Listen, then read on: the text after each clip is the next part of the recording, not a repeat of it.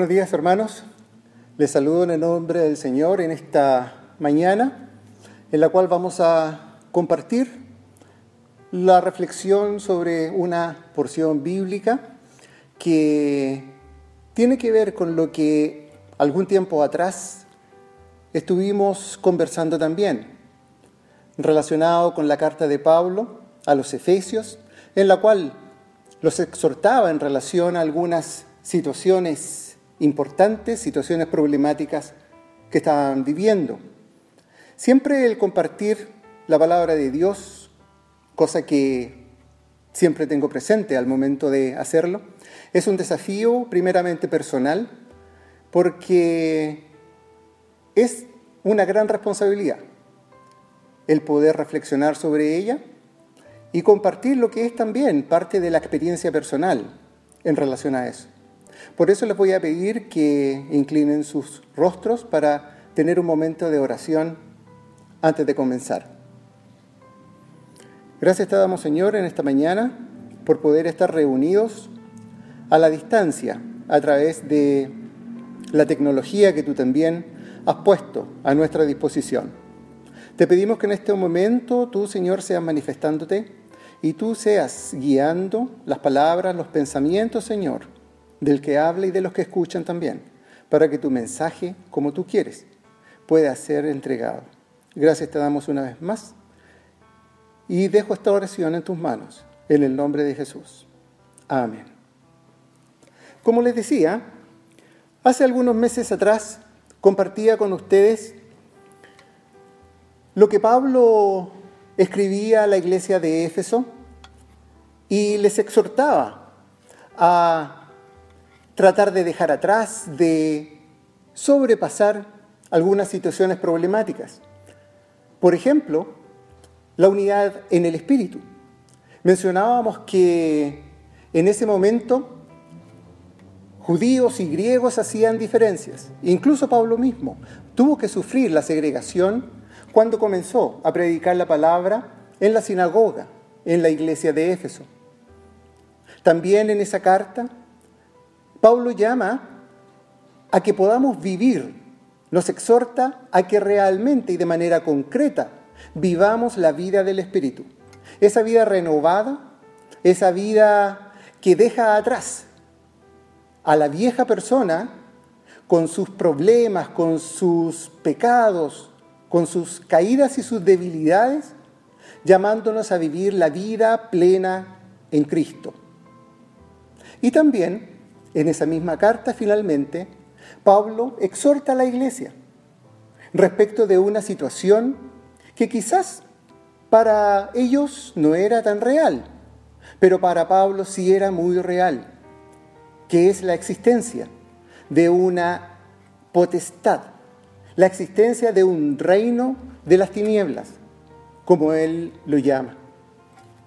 Y precisamente el énfasis fue relacionado con este último aspecto, en el cual enfatizamos en la carta de Pablo lo que él nos dice en el capítulo 6, versículos del 10 al 13.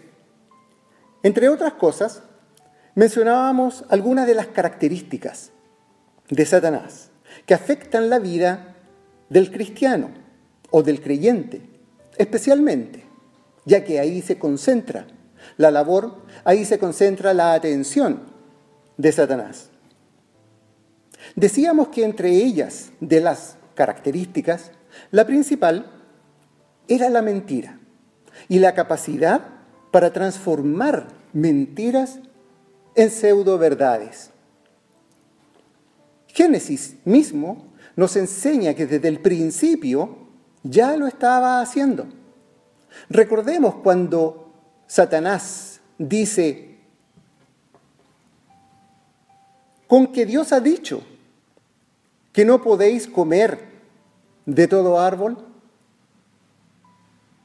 Esa es la primera vez en que Satanás se muestra como es con esta característica, tratando de envolver en una duda, envolver en un halo de incredulidad la palabra de Dios, con que Dios ha dicho.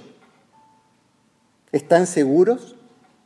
Y posteriormente a eso, les dice, ciertamente, no moriréis.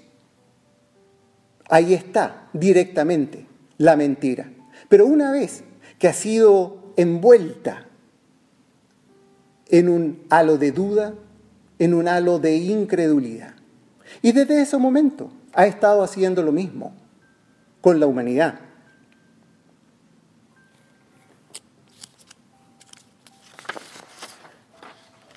Esto, en palabras de Pablo, no es más que una acechanza.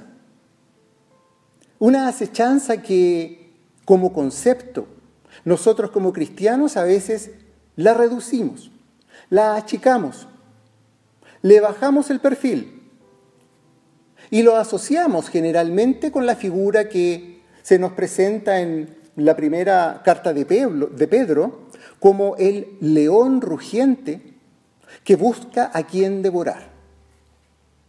Una imagen, una figura que nos infunde temor, y nos imaginamos nosotros mismos en una selva y nos ponemos en el lugar de un animal indefenso que está acorralado por una fiera terrible. Cosa en la cual yo o ustedes estoy seguro que nos les gustaría vivir. Pero déjenme decirle que Satanás es un león bastante más cauteloso. Una fiera que no hace mucho ruido. Una fiera que no muestra siempre los dientes o los colmillos, como podríamos pensar. Y la verdad es que no tiene una apariencia como usualmente se nos muestra, como se nos muestra en películas, como se nos muestra en dibujos o en diferentes lugares. Debemos saber que Satanás es muy astuto Debemos saber también que siempre se mostrará con sutilezas, no para asustarnos, sino que para atraernos de una manera casi imperceptible.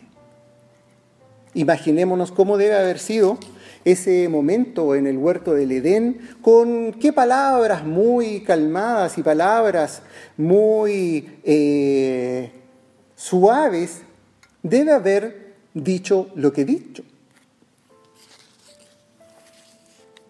La producción cinematográfica también en nuestros tiempos y de series de televisión se ha involucrado bastante y se ha encargado bastante en mostrar las figuras no solo de Satanás, sino que por ejemplo de Jesús también, como personas muy cercanas al ser humano, en cuanto a pensar, en cuanto a sentir, en cuanto a una manera de actuar, incluso dejando ver debilidades y problemas similares a los nuestros, lo cual puede hacernos pensar, si no a nosotros, a la mayoría, que son personas que son similares a nosotros y que por lo tanto quizás no debemos tomar tan en serio como la Biblia nos dice. Pero ¿qué es una acechanza? Una acechanza, en este contexto, lo podemos definir como un artificio intelectual, algo que está pensado para trabajar a nivel de nuestra mente, de nuestros pensamientos. No son leones, no son lobos, no son fieras que están alrededor nuestro son ideas, son conceptos, son tendencias. Por lo tanto, es nuestro deber y responsabilidad saber identificar, saber cómo se manifiestan estas acechanzas. De manera muy simple, creo que nos bastará simplemente buscar en el diccionario cuál es un sinónimo de acechanza. El diccionario dice que una acechanza es una trampa, es una encerrona, es una emboscada, es una traición, es una insidia, una intriga, una, maquinación. y varias otras cosas más. Todas estas cosas que he mencionado pueden ser realizadas como la manipulación de la información que manejamos día a día y también la manipulación de la palabra de Dios.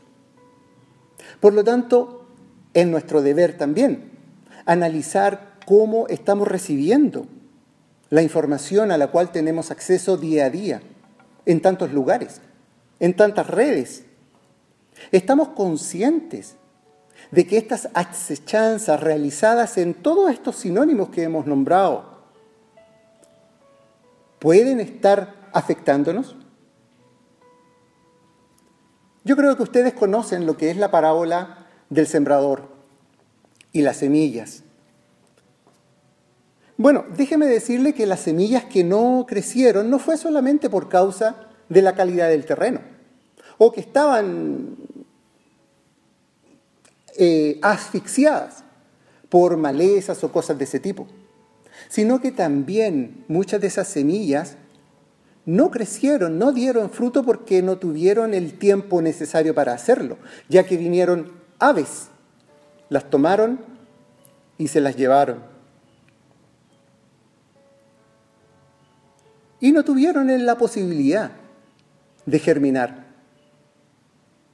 Por lo tanto, esa es una posibilidad que también nos puede ocurrir a nosotros si no estamos preparados para saber dónde puede haber uno de estos artificios intelectuales, dónde puede haber alguna de estas maquinaciones intelectuales que pueden hacer que nuestra semilla sea llevada.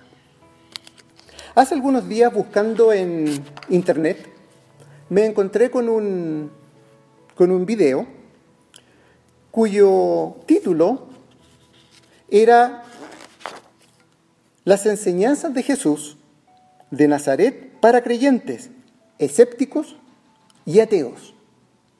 Un título bastante interesante y un título bastante llamativo. Yo dije, lo voy a ver para aprender algo más.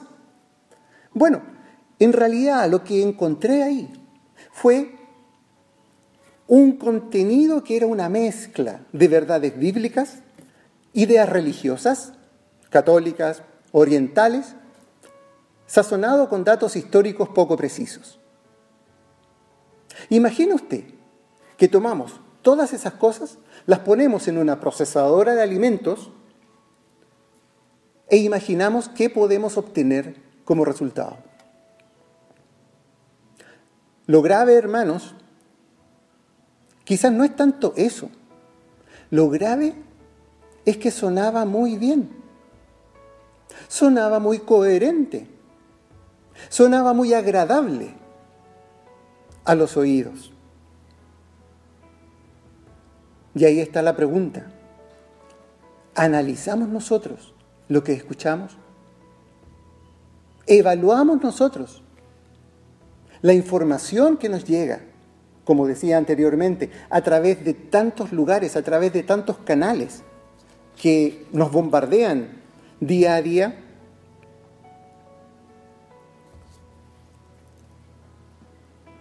Esto es un aspecto importante para el creyente, para que en términos de eh, un dicho popular, no nos durmamos los laureles y no pensemos que estamos listos, no pensemos que lo sabemos todo, sino que siempre debemos estar recurriendo a la vara de medida.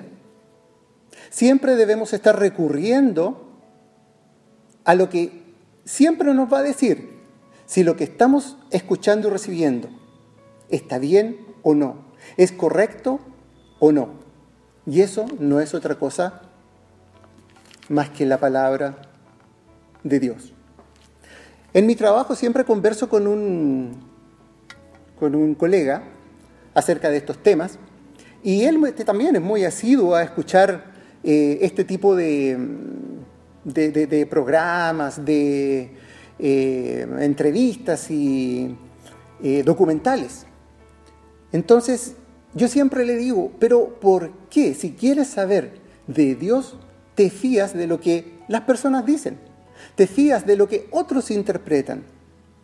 Has ido a la fuente y me dice, mire, en realidad no, es que es muy larga. Bueno, esa es una clave importante. Debemos siempre ir a la fuente. Para terminar este recordatorio de lo que fue en términos generales lo que compartí con ustedes en una vez anterior, quisiera mencionar lo que decía el profeta Oseas. Mi pueblo fue destruido porque le faltó conocimiento. El conocimiento de la palabra de Dios es importante, es fundamental para el creyente. Como decíamos, es la única vara de medida que tenemos para discriminar la veracidad y la validez de lo que se nos está diciendo. En esta ocasión quisiera terminar este tema que Pablo toca en Efesios capítulo 6, reflexionando sobre dos conceptos. El primer concepto que encontramos en el versículo 11 es el concepto de estar firmes. Pablo nos exhorta a estar firmes. Cuando escuchamos este concepto, firmes, nos imaginamos que es algo sólido, algo consistente, que está situado en un lugar y nada lo puede mover. Algo concreto. Este concepto también lo encontramos en el Antiguo Testamento. En Éxodo 14, 13, cuando el pueblo de Israel sale de Egipto y se encuentra entre las orillas del Mar Rojo y el ejército de Faraón que viene en su persecución, este pueblo de Israel se sintió desfallecer. Y Moisés les dice, no temáis, estad firmes y ved la salvación que Jehová hará hoy con vosotros. El concepto de estar firmes. Pero si tomamos en cuenta el origen de este concepto, su origen en griego de la palabra estenai, concepto que se repite también en el Antiguo Testamento, efectivamente es un llamado a estar firme, sólido, pero también de ponerse de pie, ponerse en pie y mantenerse firmes en esa posición. Es lo mismo que Pablo le dice a la iglesia de Efesios. Estad firmes. Pero para ponerse de pie y estar firme, se supone que estábamos caídos.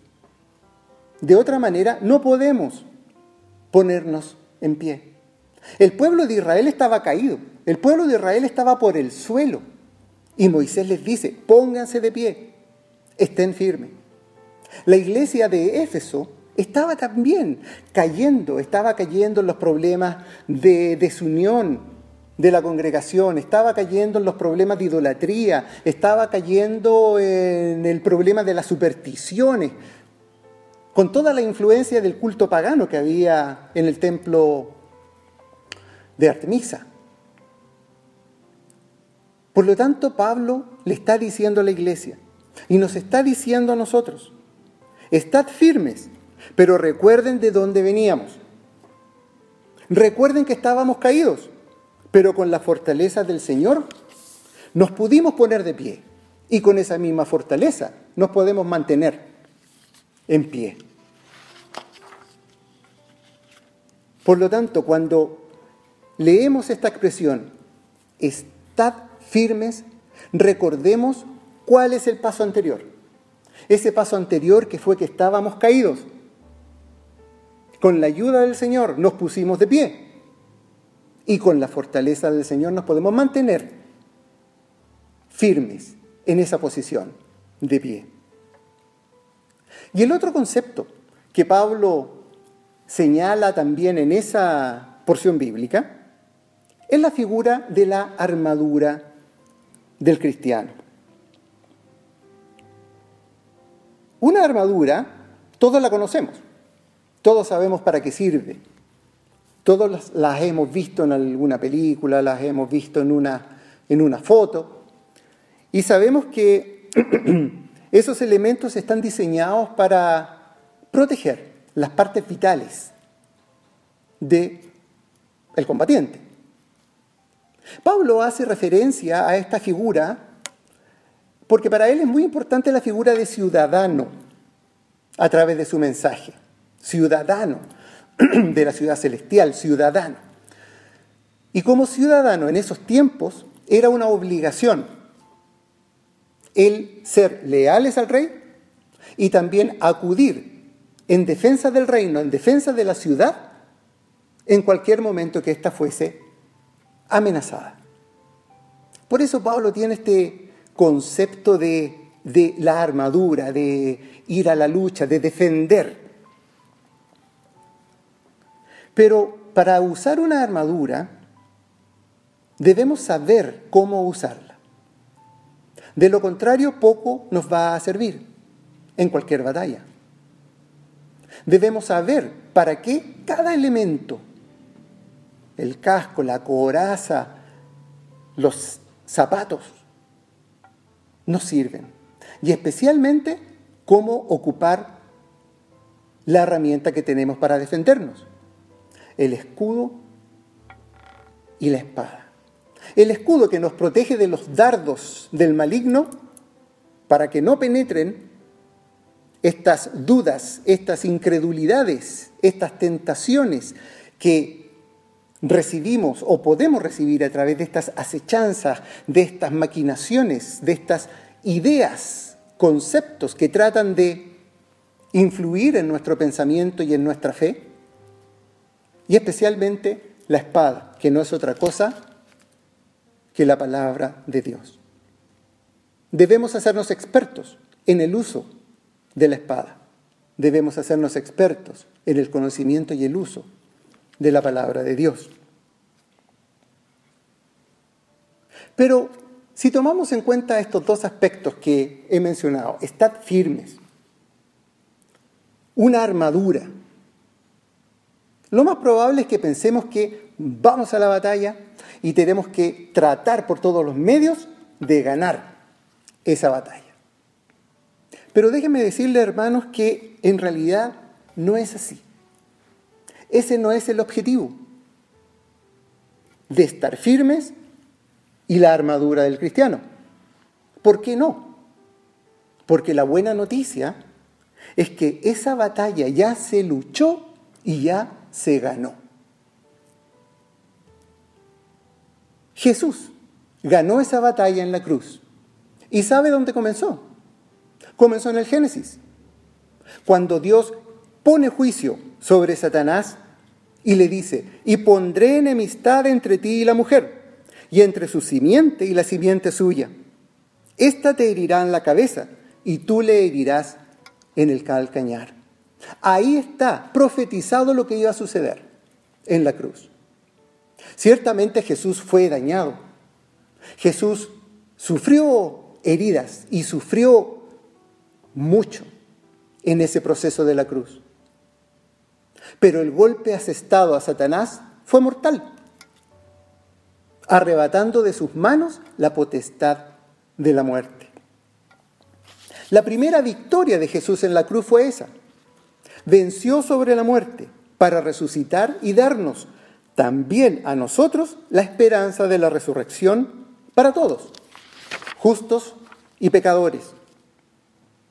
Juan 5, 28, 29 nos dice, y los que hicieron lo bueno saldrán a resurrección de vida, mas los que hicieron lo malo a resurrección de condenación. Todos debemos presentarnos ante el Señor. Esta es una verdad bíblica que muchos creyentes y no creyentes leen muy rápidamente. tratan de no profundizar mucho, quizás por, en un sentido, quizás un poco de temor y en otro sentido un poco de incredulidad. ¿Cómo va a suceder esto? ¿Cómo Dios va a enjuiciar a toda la humanidad? Pero si Dios es amor, todos llegaremos donde Él. Dios es amor. Pero sabemos muy bien que sí existe juicio de parte de Dios para toda su creación.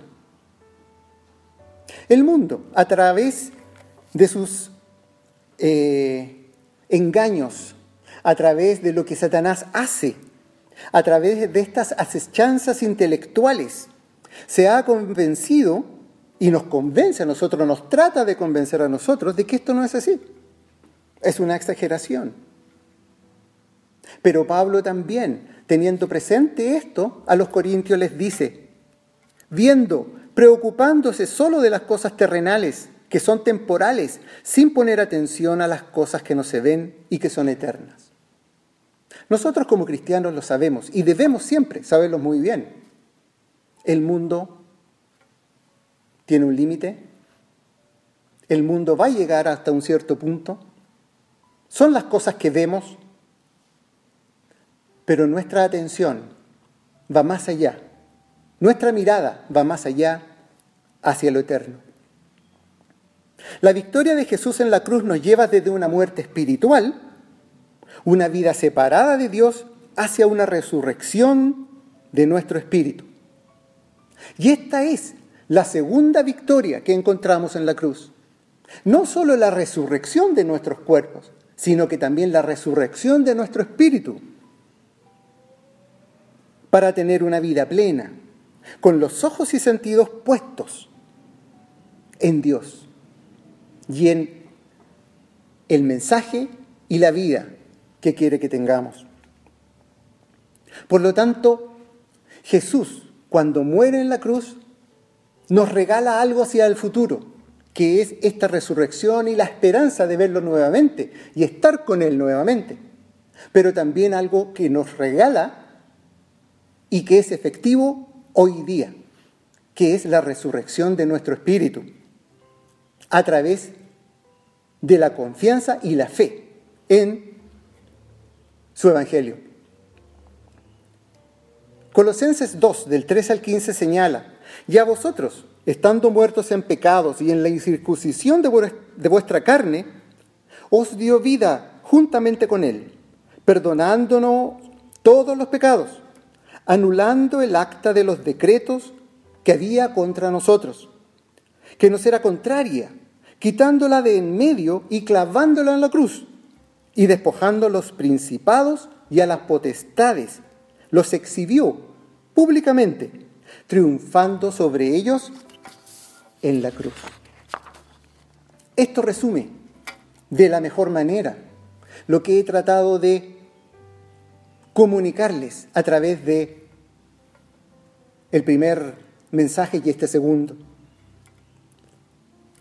Cristo ganó la batalla por nosotros en la cruz. Él triunfó por y para nosotros. Entonces, y finalmente, viene una pregunta. ¿Para qué debemos prepararnos? ¿Para qué debemos estar firmes? ¿Para qué debemos vestirnos de la coraza? Bueno, la respuesta es, no es para ganar la batalla, porque ya está ganada, sino que nuestra misión es mantenernos en la victoria, es mantener esa victoria que Jesús ya nos entregó teniendo profunda claridad de lo que sucedió en la cruz, desde el día viernes hasta ese día glorioso en que María Magdalena vio el sepulcro vacío. Santiago también nos entrega una clave importante y nos llama a someternos a Dios para resistir al diablo y mantenernos en esa victoria. El concepto someternos a Dios, someterse, es un concepto también bastante interesante que discutimos o sobre el cual reflexionamos eh, la vez pasada. Si quieren verlo, pueden ustedes revisar ese mensaje anterior, pero es muy interesante ese concepto también para el cristiano. Y finalmente, quizás se estén preguntando también, ¿por qué este mensaje lo titulé Más que vencedores? Bueno, le di ese título justamente porque somos más que vencedores al obtener una doble victoria a través del sacrificio de Jesús en la cruz. La victoria sobre la muerte que nos da la esperanza de la resurrección y la victoria sobre el pecado para recibir el perdón de Dios y vivir desde hoy mismo una nueva vida en Cristo. Para terminar estas palabras,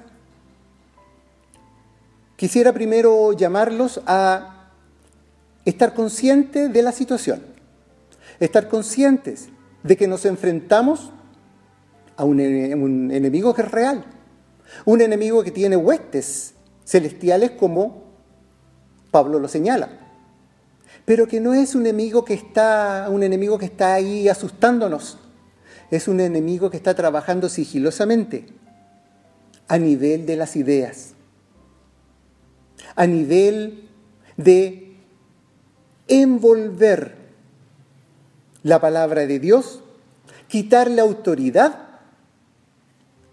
para que caigamos en las mentiras. Por lo tanto, debemos estar preparados. Debemos mantener esa victoria que ya Jesucristo nos entregó. Siempre y cuando cada uno de nosotros haya hecho su decisión de vivir y de seguir a Jesús. Cosa que espero que todos hayamos hecho.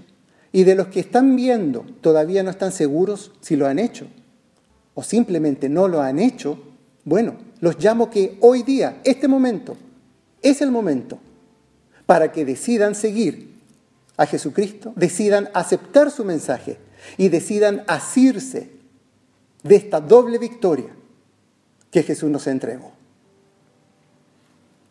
Quisiera terminar con un versículo que estoy seguro que todos conocen, pero que quizás ahora puede tener más sentido para cada uno de nosotros. Y con esto termino. Antes, en todas estas cosas, somos más que vencedores por medio de aquel que nos amó. Por lo cual estoy seguro de que ni la muerte, ni la vida, ni ángeles, ni principados, ni potestades, ni lo presente, ni lo porvenir, ni lo alto, ni lo profundo, ni ninguna otra cosa creada nos podrá separar del amor de Dios, que es en Cristo Jesús, Señor nuestro. Que el Señor les bendiga.